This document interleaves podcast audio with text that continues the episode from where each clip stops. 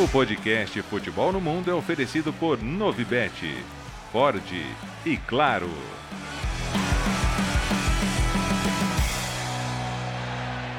Alô Brasil, olá para você que é fã de esportes, podcast Futebol no Mundo, edição 313 está no ar, mais um fim de semana movimentadíssimo. Vamos falar tudo isso a partir de agora com Gustavo Hoffman, com Leonardo Bertozzi, com Biratã Leal. Uma semana longa para o podcast, né, Léo?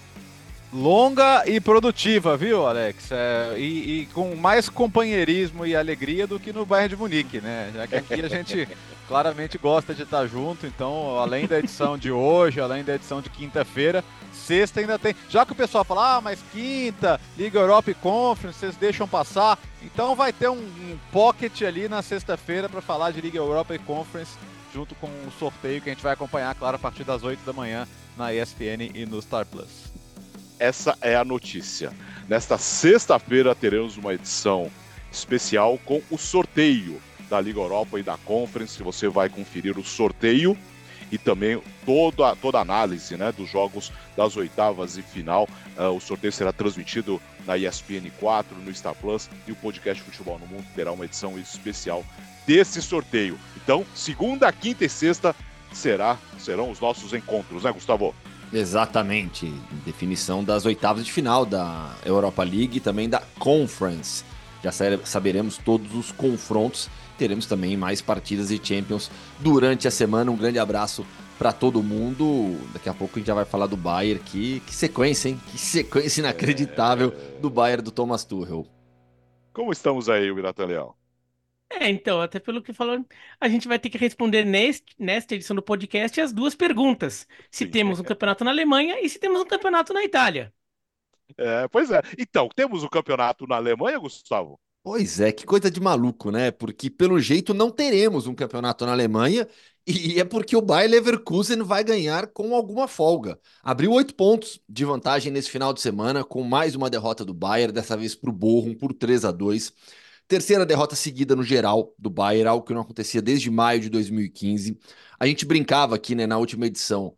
Pô, o jogo é contra o Bochum, né? O Bayern nos últimos, nos últimos três jogos do Bayern contra o Bochum, o placar agregado era de 17 a 0 para o Bayern.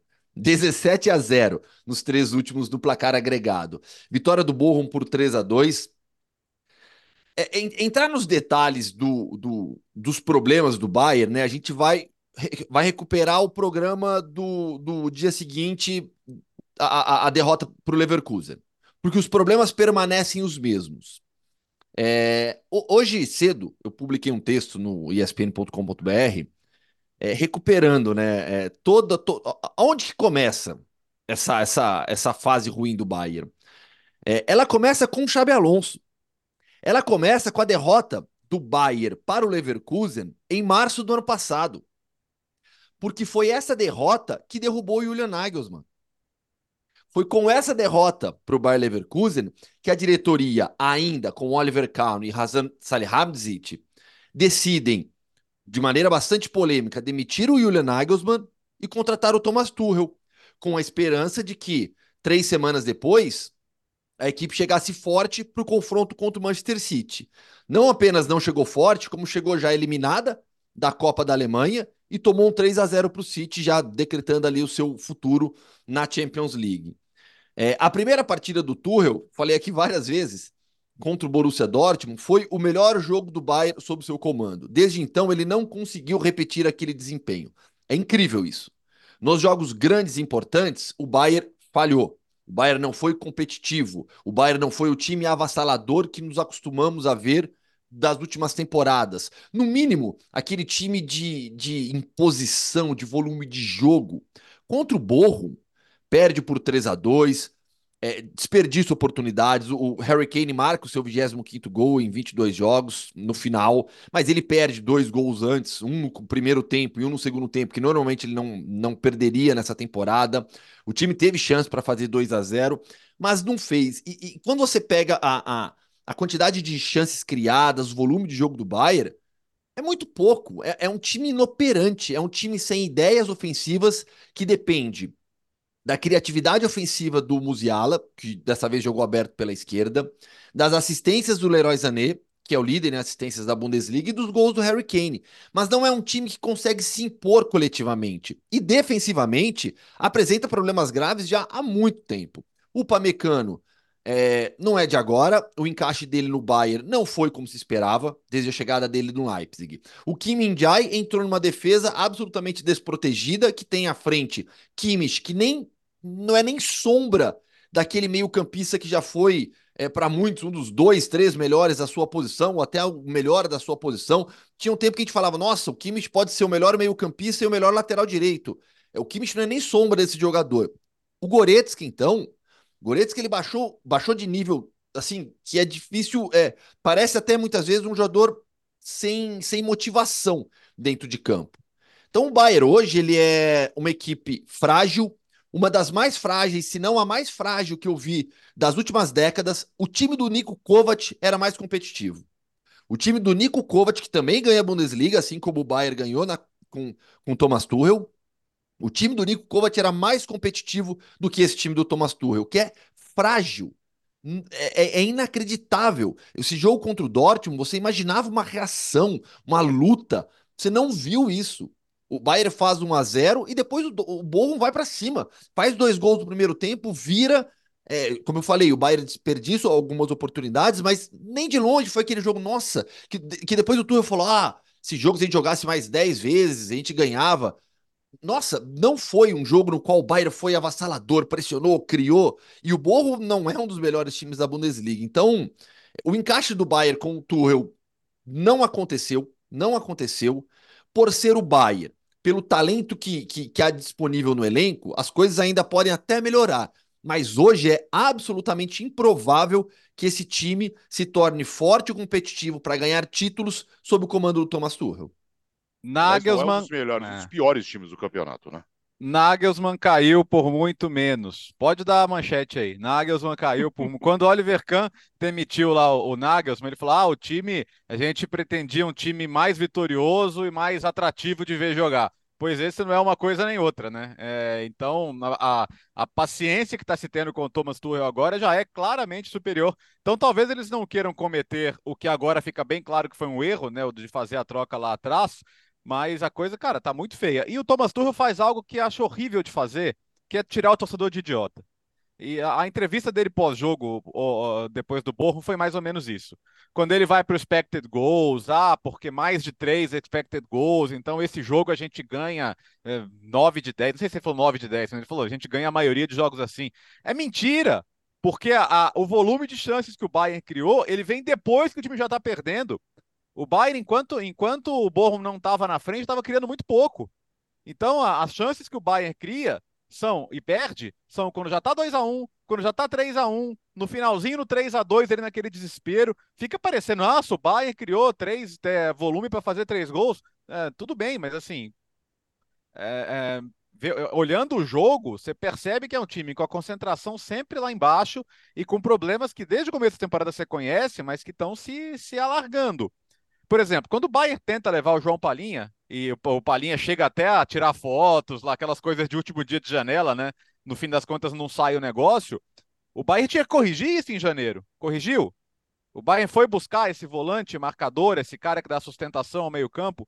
Não buscou, porque, como disse o Gustavo, Kimmich e Goretzka não sustentam sozinhos hoje uma proteção à defesa. Então, nem tudo é o Thomas Tuchel, mas o Thomas Tuchel é o principal culpado, sim. Porque é, é, ele depois foi desmentir a coisa de que ele, ele falou: ah, eu vou ter que mudar minha maneira de tratar porque vocês não são tão bons quanto pensam. É, ele negou, mas conhecendo Thomas Tuchel, você acredita em quem deu essa notícia. É, e assim, não são. E as pessoas que deram essa notícia também são pessoas bem informadas de Bayern de Munique, que têm boas fontes, não é que tirou da cabeça ou de lugar pior. Né? Me parece muito claro que são coisas que Thomas Tuchel de fato faria. Então, sim, o que pode salvar a temporada? A Bundesliga não vai ganhar, porque o Bayer Leverkusen está 32 jogos invicto e Deus me livre de falar isso, mas o Bayer Leverkusen não vai ter uma queda de rendimento absurda a esse ponto. O Bayer Leverkusen não é o Borussia Dortmund da última temporada. Não é.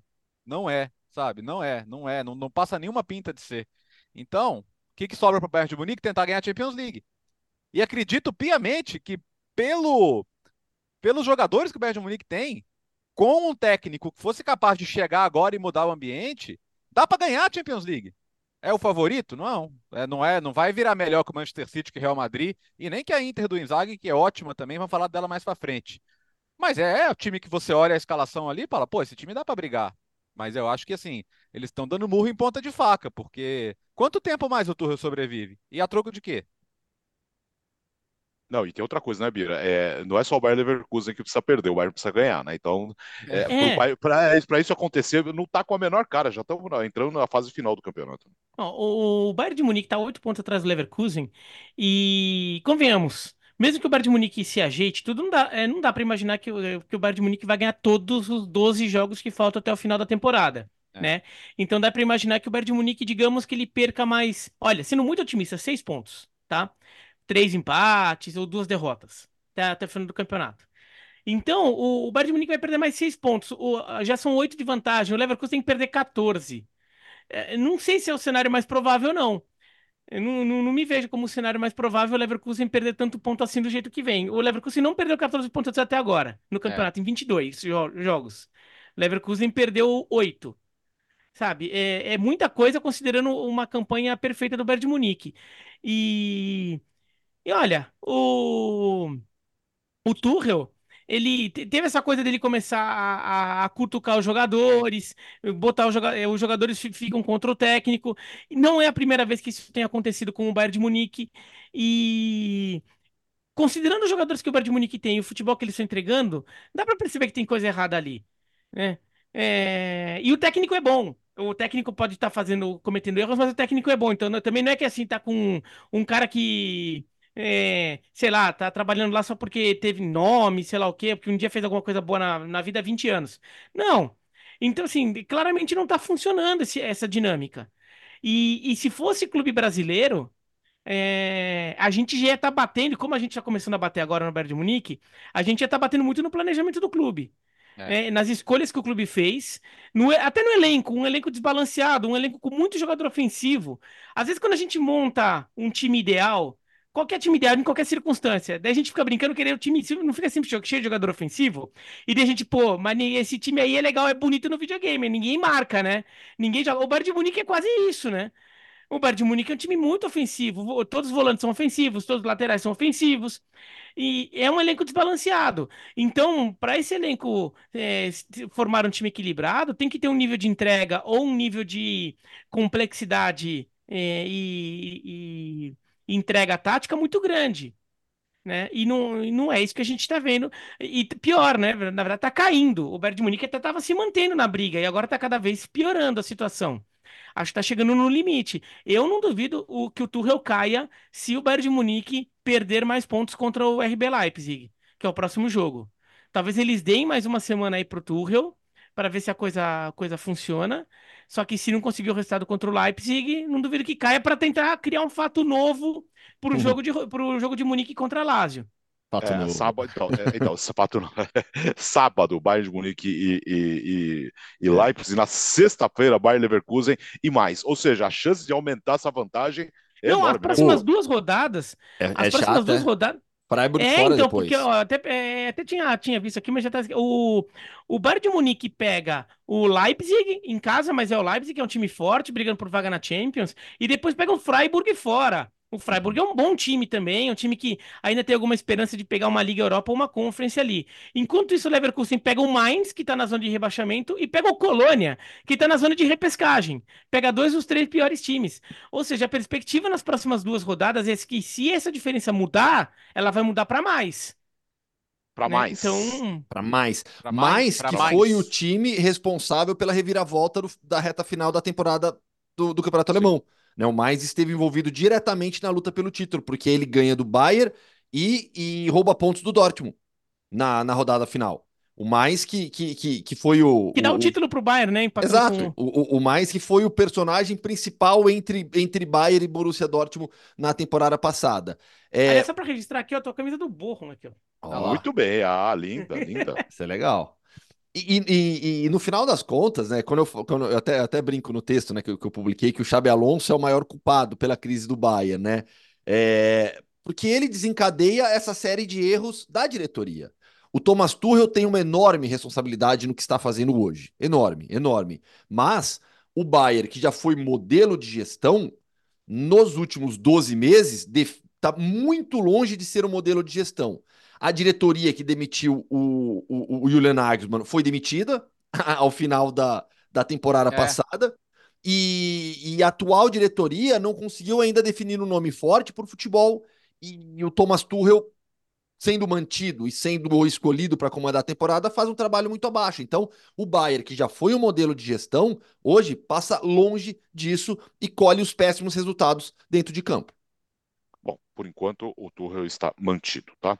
Vamos para a Inglaterra agora, depois uh, do empate entre Chelsea e City grande jogo. Então, nesse momento, o City já não é mais o líder do campeonato por pontos perdidos. Não é mais. Não depende mais de si. Depende porque tem um confronto direto ainda com o Arsenal e com o Liverpool também. Mas por pontos perdidos, não é mais o City, né, Léo?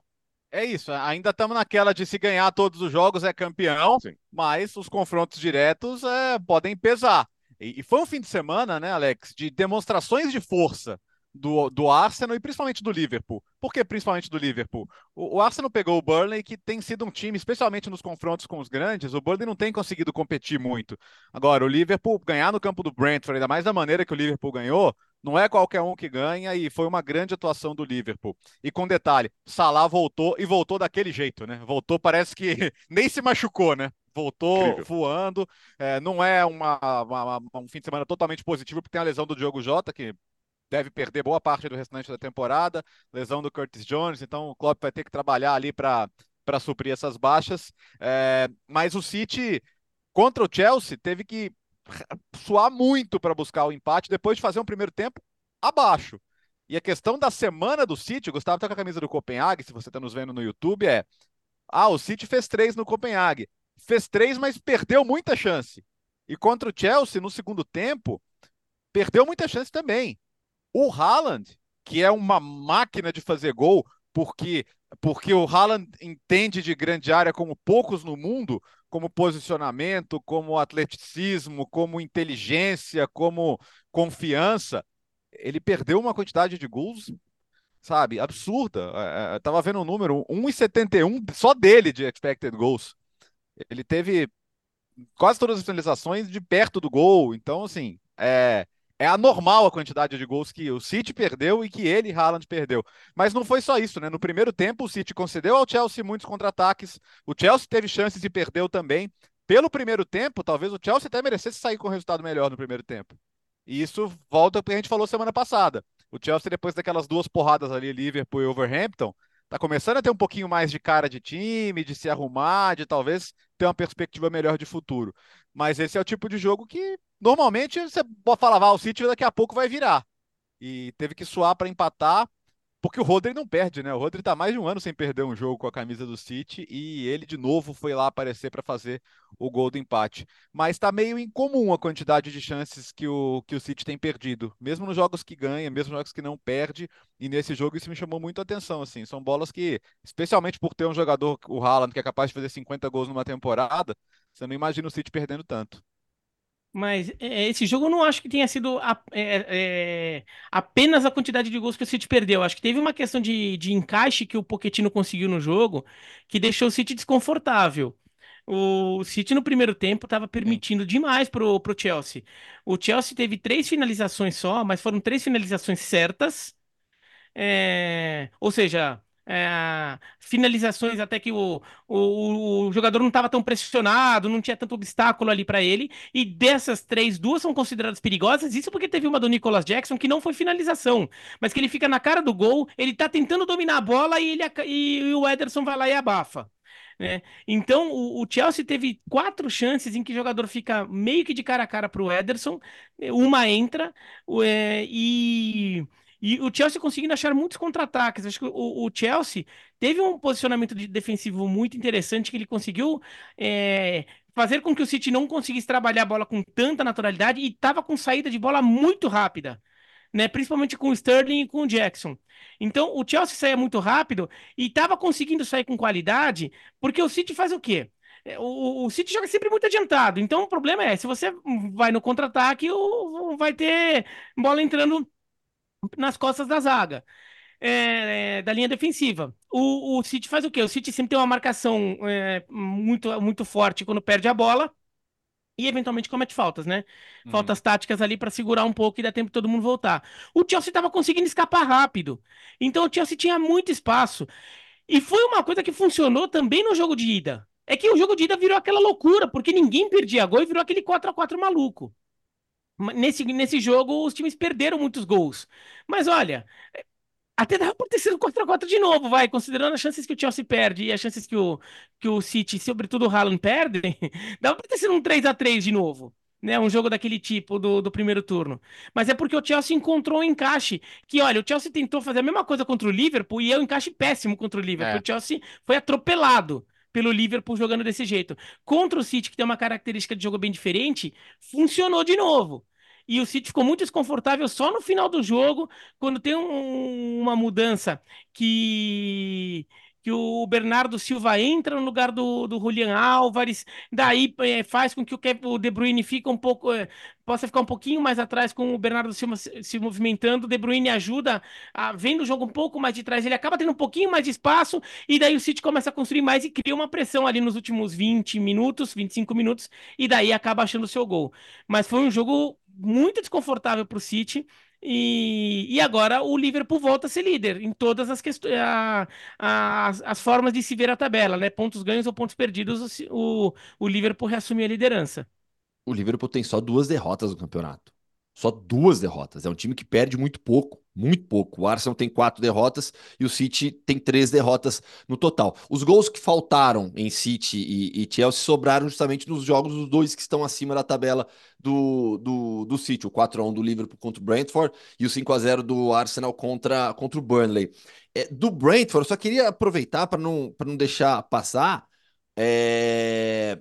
O Brentford contratou o Thiago, que a gente entrevistou aqui no podcast É. Futebol no Mundo É. há pouco tempo, né? Anunciou a contratação dele durante a, sema durante a semana passada.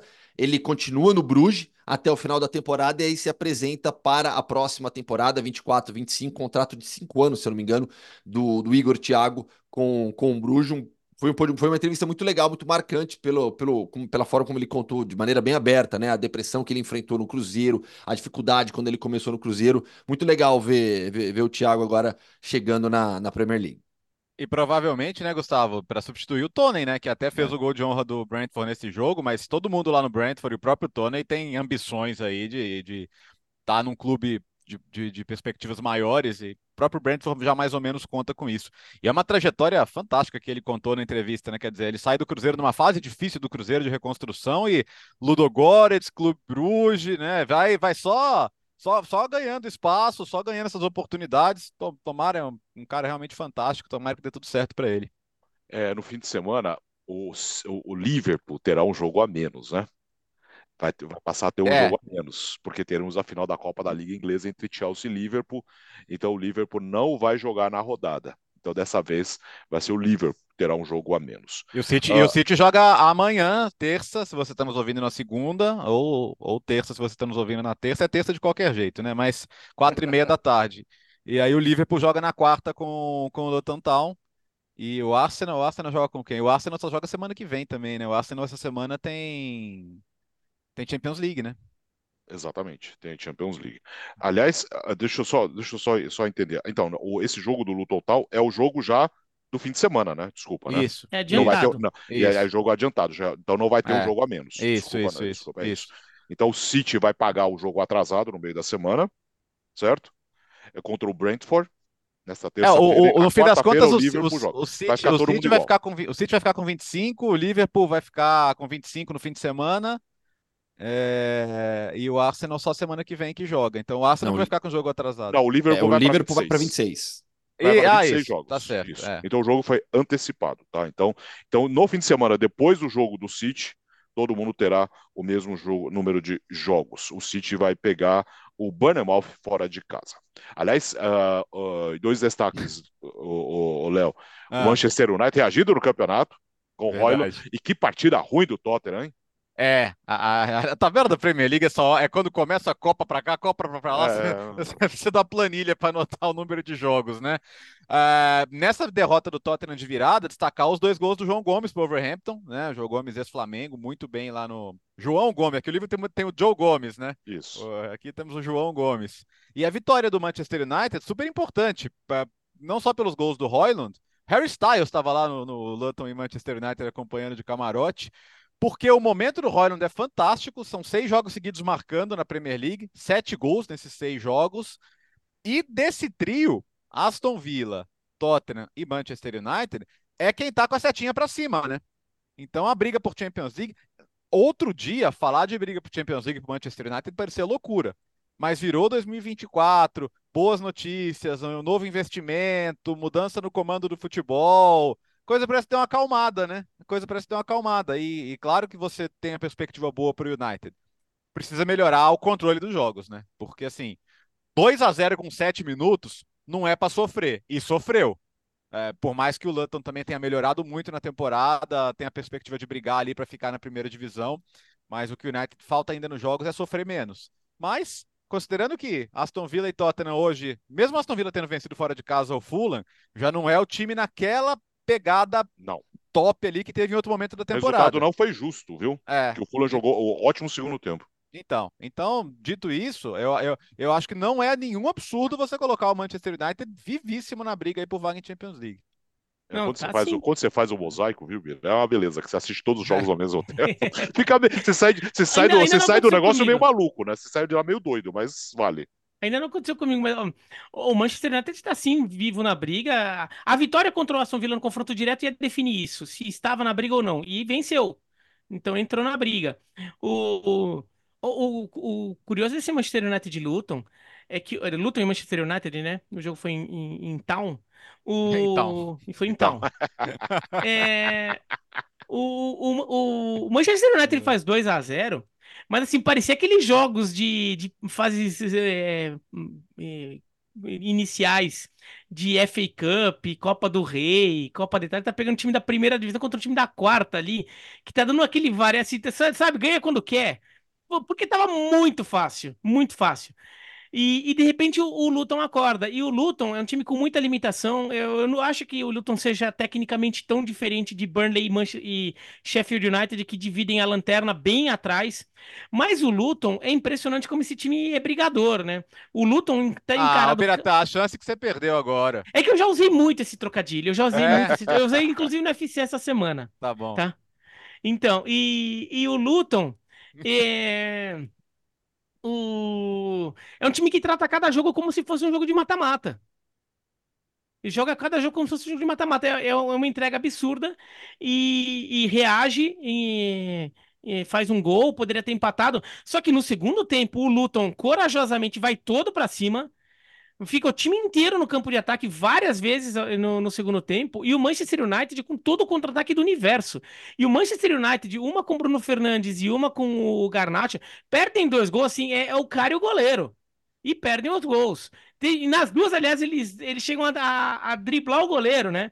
Só que numa o zagueiro salva. E na outra, o goleiro é driblado, mas dá um totozinho na bola. Então o Garnacho perde um pouco de tempo, e daí quando ele recupera, um zagueiro já estava na cobertura e ele acaba não conseguindo chutar. De qualquer maneira, o Manchester United teve muita chance para ampliar e desperdiçou. Daí vai ficando naquela angústia, não matou o jogo. Era um jogo para o Manchester United ter resolvido com mais facilidade, não resolveu. De qualquer forma, ficou com a vitória e, e se mantém na briga.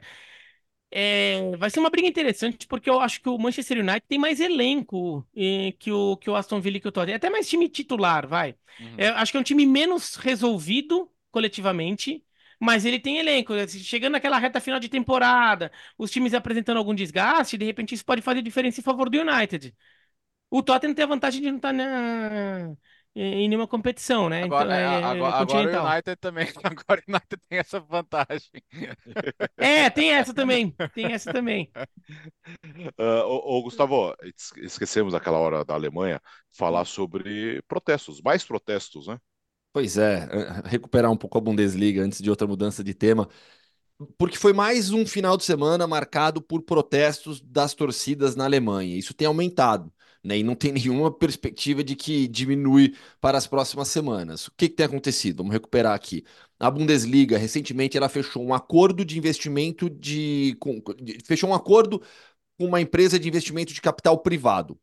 É, é uma empresa que vai começar a colocar dinheiro na Bundesliga. Qual que é o grande temor de, desse, desse novo acordo? Que a Bundesliga comece a é, é, aceitar algumas coisas, como mudança de horário de jogo, passar jogo para segunda-feira. É, essa é a grande preocupação da torcida, das torcidas alemãs, que são torcidas que é, a Alemanha mantém a regra dos 50 mais um, que impede que investimento estrangeiro entre nos clubes.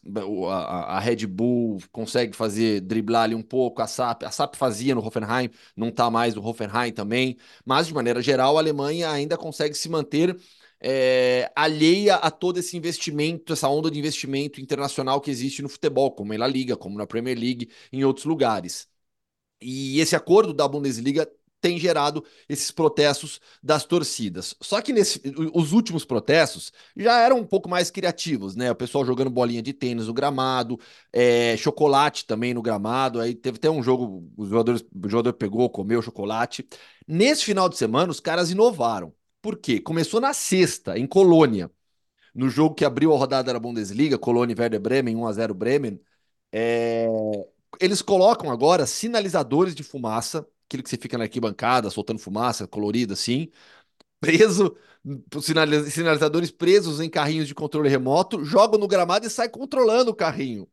Aí isso gera cenas é, patéticas até, né? Que é um segurança tem, correndo atrás do carrinho, chutando o carrinho, é, é bem. É, fica engraçado, no mínimo, né? E aí, no jogo também da segunda divisão, no, no domingo, entre o Hansa e o Hamburgo, é, também teve isso lá em Rostock. Né? Em Rostock sempre tem, sempre tem muito protesto. Também fizeram uso desses carrinhos. Aí os carrinhos em Rostock estavam mais rápidos do que os carrinhos lá em Colônia. Aí eles deram mais trabalho para os seguranças também, que ficavam chutando, tentando tirar os carrinhos. É bizarrice a parte dos protestos, né? Lá do, lá do, é, é, é, grotesco, assim, mais, mais irônico do protesto, é, eles vão continuar, porque as torcidas realmente não aceitam esse acordo. No final das contas, acho improvável que haja um recuo da Bundesliga e porque ela teve o apoio dos clubes. Não foi uma decisão tomada. É, não, a Bundesliga não é ela não tem uma pessoa, um, o presidente da Bundesliga decide ponto. Não, tem uma votação, foi aprovado, então é, é difícil imaginar também que haja um recuo nesse sentido. De qualquer modo, a pressão vai permanecer justamente para que a Bundesliga não ceda nesses pontos que para os torcedores são críticos. Agora vamos para a Espanha.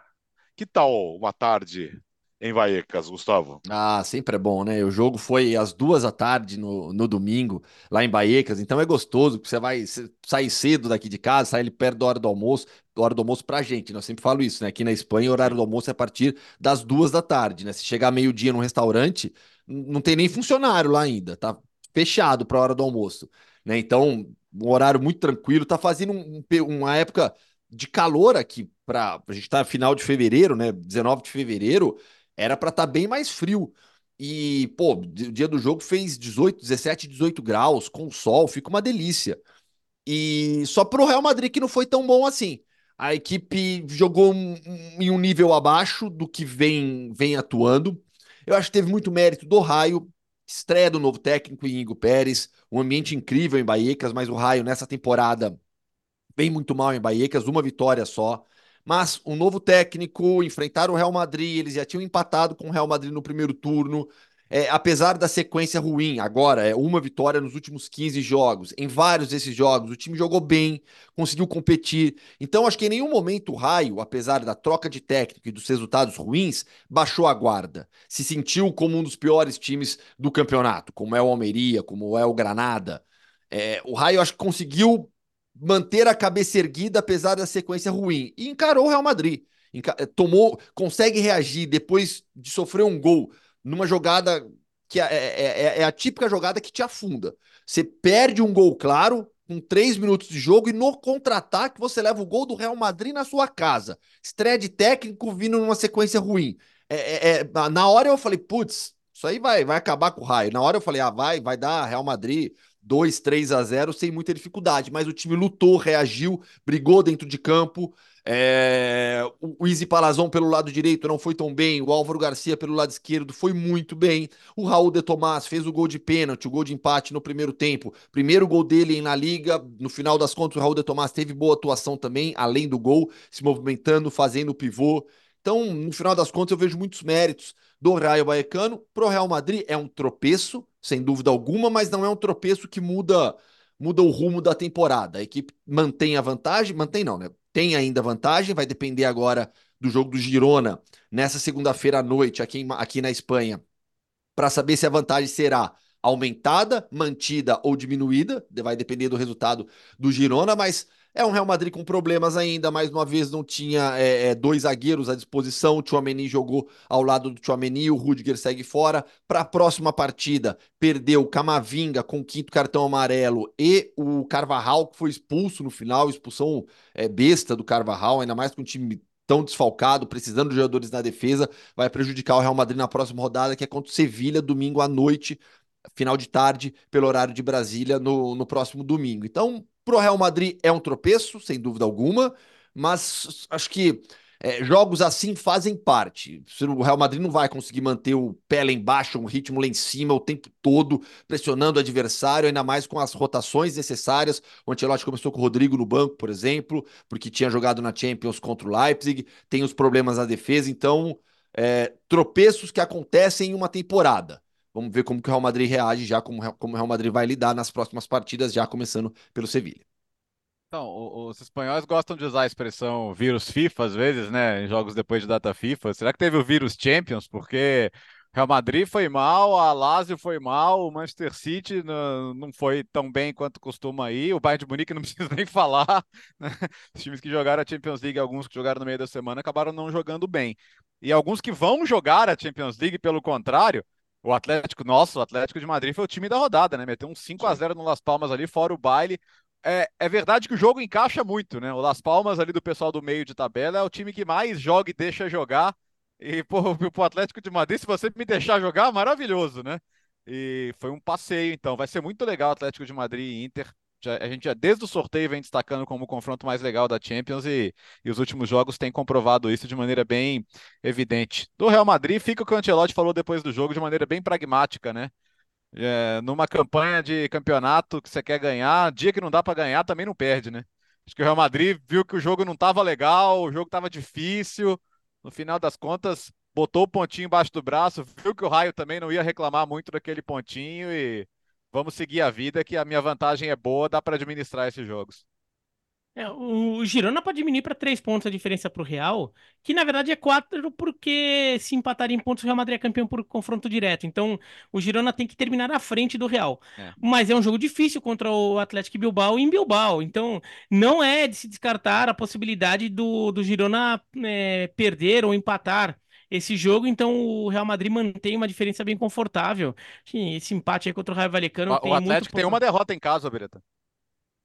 É, então. É... Pro Real Madrid, então, na primeira rodada. É, é pro Real Madrid, é. Que eu, Então o, o Girona é, é, vai, tá, tá ainda né, um pouco na briga ali matematicamente, mas o caminho, o caminho do, do Real Madrid já tá bem claro na frente dele. A questão, o Atlético pegou o, o, o Las Palmas, que tinha a segunda melhor defesa do campeonato. Só tinha tomado mais gols que o Real Madrid. E o Las Palmas tinha tomado 20 gols, tomou 5 num jogo só, quer dizer, um quarto, tomou equivalente a um quarto dos gols que tinha tomado antes. Né? E foi um jogo que a defesa do, do Las Palmas fez todas as bobagens, para não falar outra palavra, do, do mundo. É, mama muita bobagem, saída de bola, sair tocando a bola e, e entrega jogador o atacante adversário. O Atlético de Madrid nem precisou fazer muita força para ganhar de 5 a 0 é impressionante assim, não se esforçou muito, os as bolas foram entrando, o Atlético de Madrid com ataque reserva, porque o Morata não estava disponível e o Griezmann ficou no banco e não precisou entrar. Nem precisou entrar. Então, o jogo dos sonhos para o Atlético de Madrid. Fez 5 a 0 para ganhar confiança antes do jogo contra o Inter de Milão, mas sem precisar se esforçar. Então, não teve aquele desgaste de não, você jogou a, com uma intensidade. Não, a bola foi entrando, com 20 minutos já estava 2 a 0 E depois você vai tocando, tocando, tocando. De repente, no começo do segundo tempo, mais dois gols. E daí um, um gol lá nos acréscimos. Foi um, um, jogo com muita naturalidade.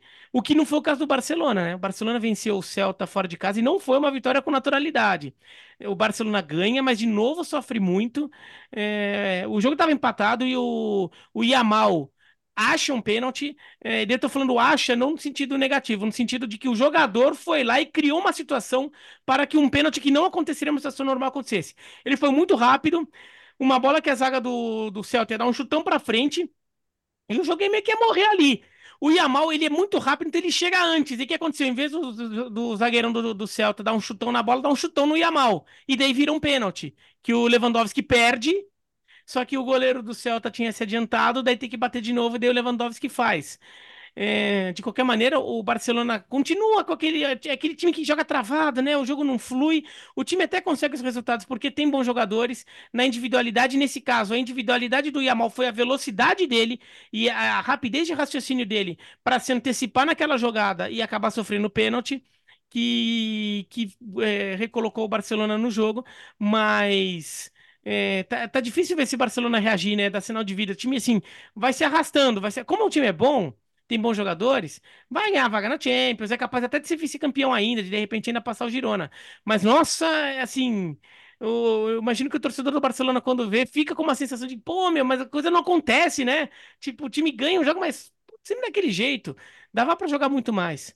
Jogou o Christensen de primeiro volante, né? você ter de novo, né? ideia. Né? É, e, Mais uma vez. É, de novo. E se somar as idades do Lamine Yamal e do Vitor Roque, não dá do Lewandowski, que foi o trio de uhum. ataque do Barcelona. Mas ao menos dessa vez o resultado veio, né? E com gols é. do Lewandowski. Quem sabe a equipe agora, ou Lewandowski, na verdade, né? Consiga uma boa sequência. O time depende bastante dele, dos gols dele. Mas é, dois gols do Lewandowski e o destaque também pro, La, pro Lamine Yamal. O Biratan citou já. Ele, ele que sofre o pênalti e ele que dá assistência na jogada do primeiro gol também. Nas últimas partidas, ele tem sido o grande diferencial do Barcelona. É, do Atlético de Madrid, foi um jogo absolutamente. É, inesperado, bem inesperado, porque o Las Palmas é um dos melhores times ali do meio de tabela. E é uma equipe que tem o, o, o, o, DNA do Barcelona na sua comissão técnica. Por técnico é o Francisco Pimenta, que foi assistente técnico e interino do Barcelona por um período também. É um time de alta posse de bola, um time técnico que vem competindo, fazendo um bom campeonato, muito organizado taticamente. Fez jogo difícil, jogo duríssimo com, com o Real Madrid há pouco tempo em Las Palmas. Então, o Barcelona bem... também, o gol da vitória foi no finalzinho. Sim, verdade, verdade. Então, assim, foi bem surpreendente esse 5 a 0 com o Atlético rodando o time, poupando o jogador, o Marcos Lorente, que foi o atacante ao lado do Correia, ele que faz os dois primeiros gols dentro da grande área jogando de centroavante. O, o Las Palmas tinha tomado dois gols no mesmo jogo, quatro vezes só na temporada. Duas para o Real Madrid, uma para o Barcelona e uma para o Tenerife, que é o clássico local deles, que eles foram eliminados das na Ilhas. Copa do Rei pelo Tenerife, né? Que é, o, que é o rival das Ilhas Canárias. Mas eles só tinham tomado dois gols quatro vezes e nenhuma vez eles tinham tomado três gols ou mais. Tá? E daí tomam cinco do ataque reserva do Atlético de Madrid. e só um Loucura. detalhe do, de, direto do fundo do oceano. Se o Almeria não ganhou do, do Granada, não vai Nossa. ganhar de ninguém, né? Acho que a chance do Almeria é. realmente fazer essa história aí de acabar sem ganhar um jogo da primeira divisão, que tava ganhando, né? É, Fora de casa aliás, no, no, no, duelo andaluz. Vou até aproveitar, Bertozzi, aliás, eu... deixa. Só, não, só, só para recuperar aqui, eu, te, eu até publiquei no final de semana, porque o Almeria ele está próximo de atingir uma marca negativa nas cinco grandes ligas europeias. O pior, uh, pior início de campeonato pertence ao Ancona, da temporada 2003-2004, e ao Varese, da temporada 71-72. Eles ficaram as primeiras 28 rodadas sem vencer. O Almeria está a 25. Agora, sem vencer, pode, pode chegar nessa marca também. Uh, o Biratan Leal, por favor, hoje você vai responder a pergunta porque você participou disso. Depois do que nós vimos do Verona, que aprontou no campeonato, temos o campeonato uh, na Itália ou não? Não, não temos um campeonato na Itália. Já não tínhamos e agora não temos mesmo, né? Porque a Juventus completou seu quarto jogo seguido sem vitória, empatou com o Verona é, por 2 a 2 em Verona. Como e foi a experiência? Foi justo. Quê? Como foi a experiência? Ah, foi, foi normal. Eu já tinha feito um Juventus e Verona na temporada passada, a Juventus ganhou. Eu achei que o Verona fosse, fosse perder de novo da Juventus, né? Agora, foi um jogo para empate mesmo. Foi 2 a 2 achei, achei que 2 a 2 foi um placar muito generoso para falta de qualidade do jogo. Acho que o jogo foi mais um jogo para 1 a 1 no máximo do que um jogo para 2 a 2 Agora, a Juventus muito mal. A Juventus. É com, com, com uma preguiça de jogar. A Juventus pa parece que realmente o time aceitou o destino de que não vai brigar pelo título italiano. Sabe também que não tem risco de perder a vaga na Champions, está muito na frente também do quarto colocado. E a Itália pode até ter cinco vagas. E a Juventus jogando assim com uma passividade. O Verona começa o jogo. A Juventus, claro, tem a iniciativa de ficar com a bola no pé, tem um pouco. O Verona dá um pouco mais de campo para a Juventus. Isso é óbvio que vai acontecer, né? Só que daí o Verona nos contra-ataques estava até criando mais chance quando sai, sai o primeiro gol, logo com 11 minutos, um golaço do Foloruncho. Talvez o gol mais bonito da rodada, né? Que é uma, um escanteio, a zaga tira dele pega um voleio de primeira, meio de virada no ângulo. E daí a Juventus dá uma acordada, é, mesmo assim não tá criando muito perigo e acha um pênalti, né? Uma bola na. Um lateral cobrado na área, a bola vai pipocando lá, o, o Kostic acho que chuta, e a bola bate no braço do jogador do Verona, do Tchatchoua, daí no pênalti o Vlahovic empata. Falou, opa, agora a Juventus vai acordar, vai tentar virar o jogo, e não! Continua um jogo arrastado, um jogo arrastado. O Verona até cria mais. No segundo tempo, o Verona é, entra mais ligadão ainda. Vai criando chance e faz o 2 a 1 com 7 minutos. E daí, três, daí a Juventus acorda, três minutos depois, empata o jogo de novo. De fala, agora a Juventus vai, né? Não vai, não vai. Nos últimos 10 minutos, a Juventus mostrou algum sentido de urgência. Só para você ter uma noção, em finalizações certas no jogo, finalizações certas, foi 9 a 4 pro Verona o jogo em finalizações certas. Sendo que as quatro da Juventus foram os dois gols e as outras duas foram nos acréscimos no fim do segundo tempo. É, a Juventus não fez mais nada o resto do jogo. É, é, até, até fico a sensação que se fosse para ter um vencedor seria o Verona, que tentou mais, mesmo com no, quando a Juventus está pressionando o Juventus, o Verona até encaixou alguns contra-ataques e e a Juventus ali, assim, passando claro o recado de que, meu, já já estamos fora, não, não fiquem esperando alguma coisa da gente, não, tá? Vamos ficar arrastando o time inteiro ali. O Rabiot, que, que o pessoal pega no pé, mas o Rabiot fez um bom jogo, tava, tava buscando mais, o McKennie um pouco mais também. O resto, o time com uma preguiça, com uma preguiça, e deixou mais dois pontos. E agora a Inter ganhou da Salernitana na sexta-feira, né, por, por, por 4 a 0 ali, uma tranquilidade tremenda. E parece questão de tempo, assim, para oficializar o título agora. Porque a, Inter tem 11 pontos, não, tem 9 pontos à frente da Juventus com um jogo a menos. Então, se vencer esse jogo a menos, que é contra a Atalanta em casa, não é um jogo fácil, mas se vencer, abre 12 e eu não consigo ver a Juventus tirar 12 pontos da, da Inter. Aliás, a, a Inter não perdeu 12 pontos no campeonato ainda. Né? A Inter tem três empates e uma derrota. Então ela perdeu 9 pontos. Ah, o jogo com a Salernitana não teve nem história, né? Foi uma coisa é, de um, foi um jogo de um time só realmente, 4 a 0 sem fazer muita força. O melhor time do campeonato contra o pior. Ah, pro Verano tem uma notícia boa e uma ruim. A boa é o Sassuolo, que tá de mal a pior. Tomou uma paulada da Atalanta 3 a 0 podia ser mais. A má notícia é o Empoli com o Davide Nicola, que é o, um dos maiores milagreiros da Série A, que já está cinco jogos sem perder com o Empoli. O Empoli empatou agora no derby toscano com a Fiorentina e talvez consiga escapar. Mas essa briga lá de baixo vai ser boa, até porque do Leite, que é o 13 terceiro com 24, até o Cagliari, que é o penúltimo com 19, são cinco pontos. Então vai muita água rolar ali embaixo, ao contrário da briga pela liderança que o Frosinone tá, tá despencando também. Tá, 23, né? Que tomou 3 a 0 da Roma, no jogo que foi o mais maluco, assim, em termos de, de polêmicas, né? Que o, o Huisen, o zagueiro emprestado pela Juventus, fez um golaço, um golaço, carregou a bola, pá, acertou um chutaço. A torcida tava pegando no pé dele porque ele não quis ir para o Frosinone, preferiu ir para Roma, o que tá certo ele, né? Mas o torcedor ficou magoado, mandou o torcedor calar a boca, tomou cartão, o De Rossi ficou bravo com ele, tirou ele no intervalo. Aí o Asmun fez o gol no segundo tempo, pediu desculpa pelo companheiro. Aí deram uma copada no Paredes no terceiro gol, enfim. É, o Frosinone fica pertinho de Roma, inclusive. É uma viagem bem curtinha de se fazer. Mas a Roma está correndo atrás agora de quem? De Atalanta e Bolonha, quarto e quinto. Como o Biratã lembrou, algumas ligas podem ter a quinta vaga. E hoje tudo caminha para ser Inglaterra e Itália. Porque a semana passada foi muito boa para a Itália e muito ruim para a Espanha e para a Alemanha. Vale até Então- explicar isso, Bertozzi. O pessoal sempre, É. sempre pergunta, né? Para quem que vai, para quem, quem vai ficar com a quinta vaga, né, na próxima temporada? É, é, exato. Você tem as, as quatro principais ligas com quatro vagas, só que a partir desse ano, como a Champions vai aumentar, você tem mais duas vagas para as duas ligas de melhor desempenho nessa temporada já. Então não é aquela coisa de que conta para a próxima, é para essa já. Então hoje você tem Itália e Inglaterra liderando. Então, ah, vão cinco da Série A? Cinco. Cinco. Cinco da Premier League? Cinco. A não ser, claro, que tem uma reviravolta, os times de outra liga comecem a ir muito bem daqui para o final, mas a, a- a tendência hoje é Itália e, e Inglaterra. Então, hoje teríamos Inter, Juventus, Milan, Atalanta e Bolonha, do Thiago Mota, porque o Bolonha venceu de virada a Lazio na capital, depois da Lazio ganhar do Bayern, né? Até porque hoje o Bolonha joga muito melhor que o Bayern de Munique, não dá nem para comparar. E o, o, o até outro dia estava lá, né? Arrebentou arrebentou com o jogo mais uma vez. Trabalho fantástico e vai ser muito merecido se o Bolonha for para a Champions League. Ah, vai ser difícil segurar? Claro que vai ser difícil segurar. Claro que a tendência é o Thiago Mota ir para um clube mais, mais, mais competitivo. Claro que o Zirkzee também deve, deve ser cobiçado por várias equipes. Isso aí faz parte. Mas o Bolonha, com a perspectiva também de jogar uma Champions League e de entrar uma grana, pode sim conseguir se manter competitiva. Hoje são times que jogam muito bem, né? Tanto a Atalanta quanto o Bolonha.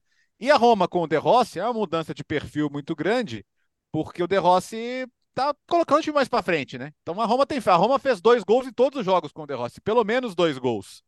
Então a Roma que com o Mourinho estava sofrendo ali para ganhar aquelas vitórias mais apertadas, isso quando ganhava, agora defende pior.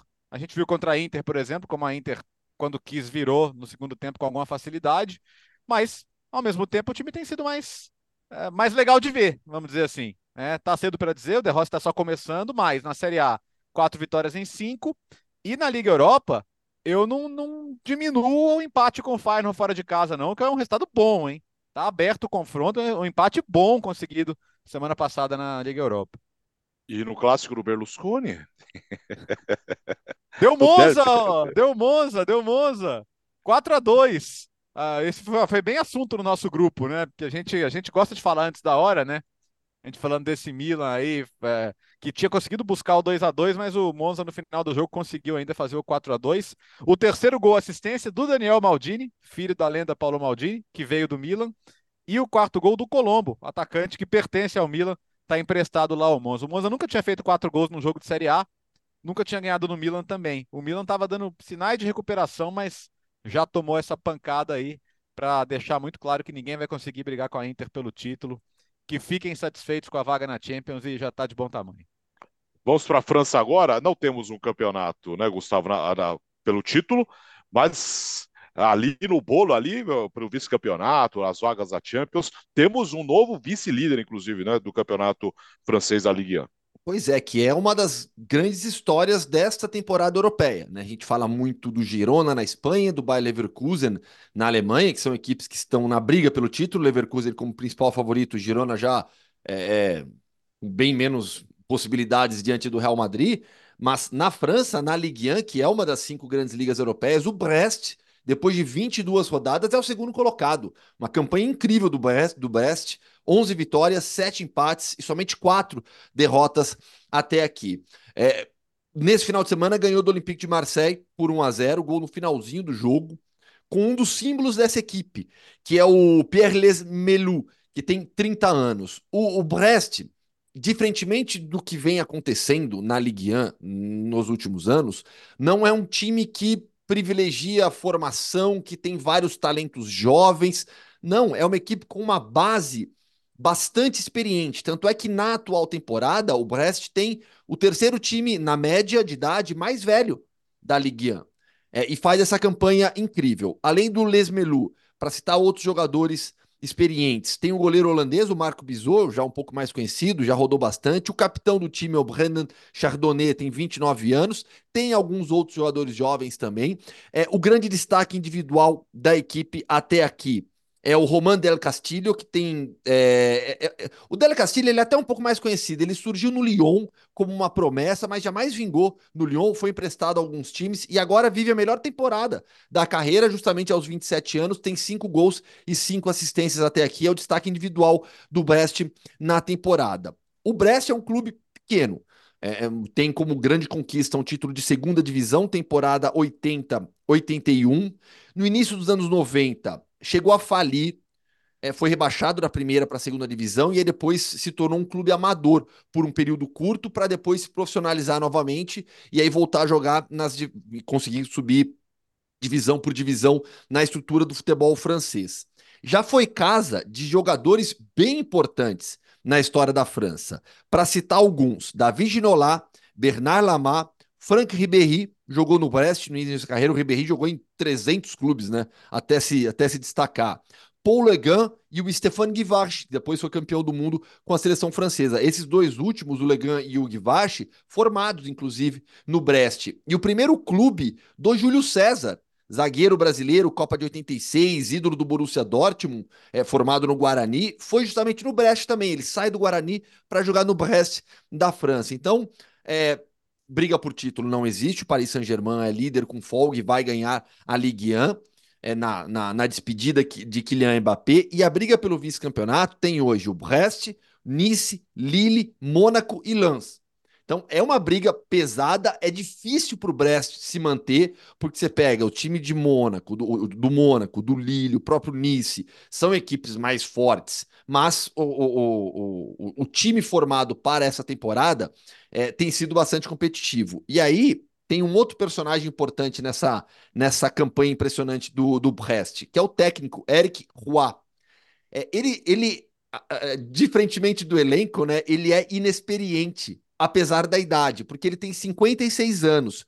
Só que é apenas a segunda experiência dele como treinador principal. Ele foi técnico do Nice ah, na temporada dois, entre 2010 e 2011. E aí depois ele trabalhou como diretor de futebol no Lens e no Watford. Foi também comentarista de futebol nesse período, depois que saiu do Nice, na televisão francesa.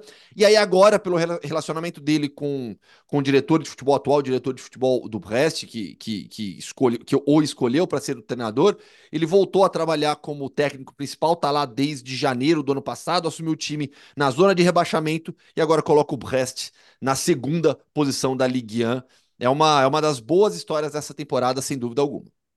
O, curioso é que há duas temporadas, o Racing de Estrasburgo, também ele brigou por vaga em competições europeias, e também era um time assim.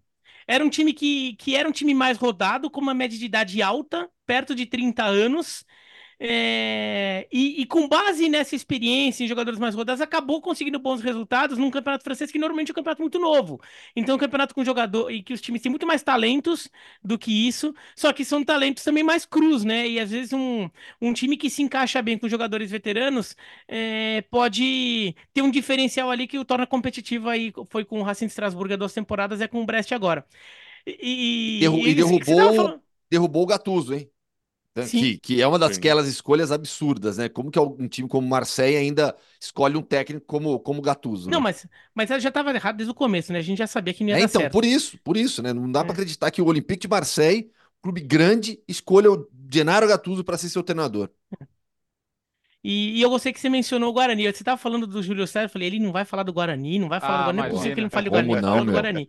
o Júlio jogava demais. Como o Júlio jogava bola. No o Dortmund, Júlio César, Nossa. o Júlio César, ele, ele, ele provavelmente seria um jogador tricampeão do mundo, fazia parte, faria parte da seleção brasileira na Copa de 94, Petra, se né, ele não caso. tivesse pedido para não ser mais convocado porque é. ele foi assaltado, né, servindo a seleção brasileira, o quarto dele no hotel foi assaltado, ele pediu para nunca mais ser convocado enquanto a CBF não pagasse o dinheiro que foi roubado, né? E a CBF não pagou, então ele ah, nunca ele, mais foi convocado. Ele, ele, Mas ele, tinha futebol para isso, ele vinha oh. sendo convocado até 93, que era que era aquela, aquele grupo que estava se formando para a Copa de 94. Tanto que assim, ele che... Eh, quando ele chega no Borussia, na a passagem dele na Juventus, uh, talvez, talvez um pouco abaixo do, do, que, do que poderia ser, mas depois que ele vai para o Borussia Dortmund, cara, o... ganha títulos de Bundesliga, ganha Champions League. Eh, ele só não, ele só não joga aquela, aquela final com, com o Cruzeiro porque ele está machucado, mas ainda assim ele era, nossa, um zagueiro fantástico, fantástico. E, e, é, o Gustavo falou do Ribéry também. É engraçado, né? Porque ele tá na, o Brest tá na terceira divisão quando o Ribéry tá lá. Isso é 2004. E dois anos depois o cara tá na final da Copa do Mundo, né? Você vê como o futebol muda depressa demais para alguns personagens e, e muito merecidamente. Uh, o Pirata Leão, temos campeonato na Escócia? Temos um campeonato na Escócia e temos um campeonato muito emocionante, porque ne- o Celtic ganhou os- todos os Old Firms disputados pela, pela, pela liga até agora. Foram dois e o Celtic ganhou os dois. Falar, pô. Então, assim, né? ganhou, né? Se garantiu. Ganhou os confrontos direto ali. É basicamente o único jogo que tem. Se nunca perde ponto para. Quase nunca perde ponto para time pequeno. Mas o Celtic gostou da ideia de ficar perdendo ponto para time pequeno. Ele tem perdido ponto para time pequeno com alguma frequência. E são cinco empates e duas derrotas já para o Celtic para time pequeno. Contra o Rangers só ganhou até agora. E ne- na rodada passada, os dois times terminaram empatados em pontos e em saldo de gols. O Celtic era líder por número de gols feitos. Só que daí nessa rodada o, o Rangers passou é, de, é, de vez, né? Né, O, o Celtic empatou em casa com o Kilmarnock, enquanto os- o Rangers venceu o St. Johnstone fora de casa por 3 a 0. E com isso o, o Rangers foi para 64 pontos, o Celtic tem 62. Então o Rangers assumiu a liderança, né? É o segundo empate em três jogos. O Celtic tinha empatado com o Aberdeen há três rodadas. E agora vamos ver como vai ficar essa reta final na Escócia. Emocionante, né? Porque o Celtic tem dominado, só, é, só perdeu um título aí em mais de 10 anos, foi aquele título do, do Gerrard, que o Rangers foi campeão invicto. Mas, olha, quase foi campeão invicto. Acho que chegou a perder pro Celtic no final, né? Mas no final das contas, o, o Celtic, se perder esse título, vai perder esse título porque tá perdendo muito ponto contra os times menores. Ele poderia já ter disparado na frente e até tirar a motivação do Rangers. Ainda tem dois jogos para acontecerem, né? Um pelo terceiro turno. E claro, os dois times já estão garantidos no quarto turno, que é aquele meio turno que só que o campeonato se divide entre os times, entre a- os seis primeiros e os seis últimos e faz um turno extra, um quarto turno só, né, nesses, é, é, nesse grupo, nesses dois grupos. Eles vão estar no, no, no- no grupo de, dos seis primeiros, então te- eles se enfrentarão no quarto turno. Então o Celtic ainda tem esses dois confrontos diretos pela frente, mas também tem que parar de perder, porque o Rangers está muito quente, não para de vencer. É uma sequência muito grande e hoje o momento, o embalo é todo do Rangers nessa disputa com, com o Celtic. Uma outra coisa que eu queria falar, assim, já nesse mundo um pouco mais alternativo, foi a Conca Champions que teve rodada na- no meio da semana passada, a gente não falou, porque teve muito jogo na quinta. E, e teve coisa interessante acontecendo, né? Na quinta-feira, o, o Toluca, que tinha vencido o Herediano da Costa Rica por 2 a 1 na Costa Rica, perdeu em casa por 3 a 2 depois de abrir 2 a 0 e o Herediano virou para 3 a 2 e se classificou no número de gols fora de casa. O, a, a torcida do Toluca foi apenas a terceira vez que um time da Costa, aliás, a quarta vez que um time da Costa Rica venceu o- um time mexicano por competição oficial em território mexicano. A primeira do Herediano, foram duas da, do Alajuelense e uma do Saprissa. E a torcida do Toluca saiu xingando, saiu xingando muito o Thiago Volpe, o brasileiro que é o goleiro do Toluca. É, ficou atirando coisa no gramado. O Thiago Volpe também é, xingou de volta. E o Herediano passou e vem enfrentar nas, nas oitavas de final o Robin Hood de Honduras, é, de Suriname. Porque o Robin Hood foi o campeão caribenho, né? Foi campeão da Copa do Caribe. Então o Robin Hood teve uma vaga automática na- nas oitavas de final. Então teremos Herediano e Robin Hood. O Robin Hood que já foi campeão da Copa dos Campeões da CONCACAF lá nos bons tempos do futebol surinamês nos anos 70.